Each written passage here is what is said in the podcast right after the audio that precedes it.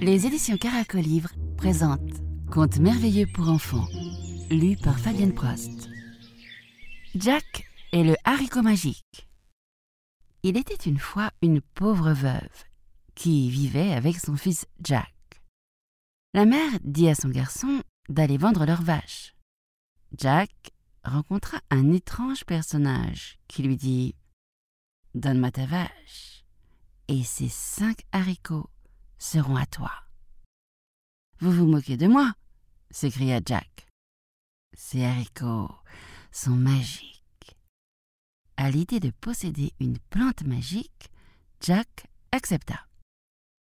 À son retour, sa mère se mit en colère. Es-tu fou, mon fils? C'est de l'argent qu'il nous fallait.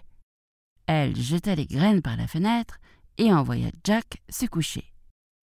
Le lendemain matin, une immense plante avait poussé devant la fenêtre.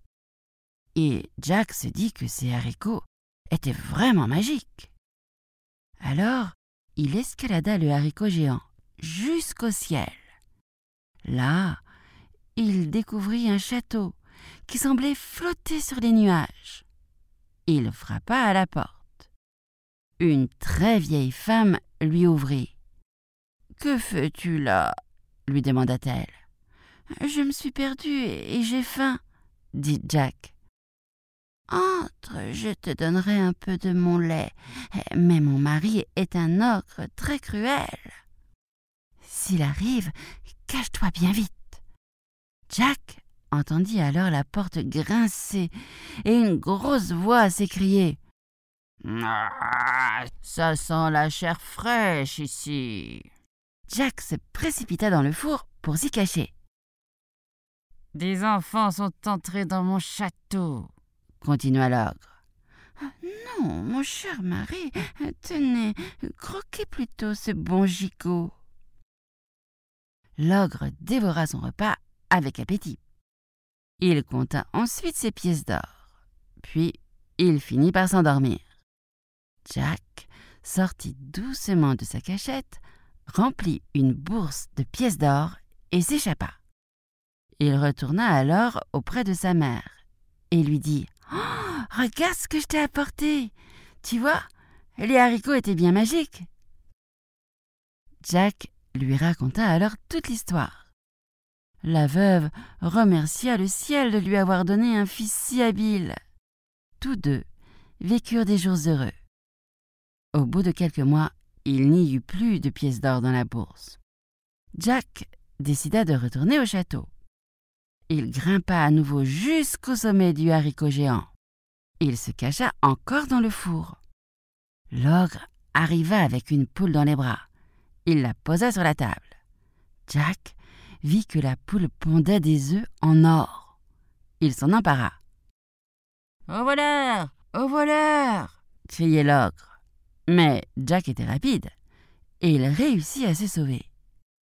Sa mère, chez lui, l'attendait et elle lui dit N'as-tu volé que cette pauvre poule à dix sous? Jack lui répondit Attends un peu, et tu ne seras pas déçu. La poule ne tarda pas à pondre un bel œuf tout en or. La veuve remercia le ciel de lui avoir donné un fils si habile.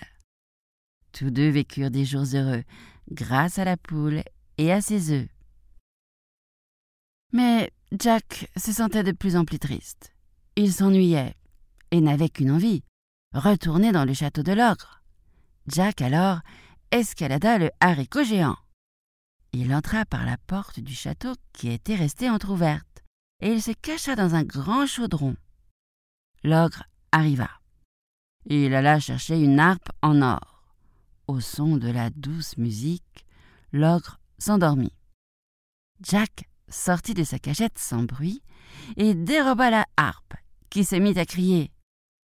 Maître, réveille-toi, voilà qu'on me vole. L'ogre poursuivit l'enfant, mais Jack se précipita dans les branches du haricot géant et arriva jusqu'à terre. Regarde ce que je t'ai apporté, cria-t-il à sa mère. Soudain, un bruit énorme se fit entendre. L'ogre descendait le long de la tige. Jack prit une hache et abattit le haricot géant. La plante s'écroula et écrasa l'ogre dans sa chute. Jack ne pouvait plus escalader la tige du haricot géant. Mais grâce aux œufs d'or et à la harpe, sa mère et lui vécurent à jamais heureux.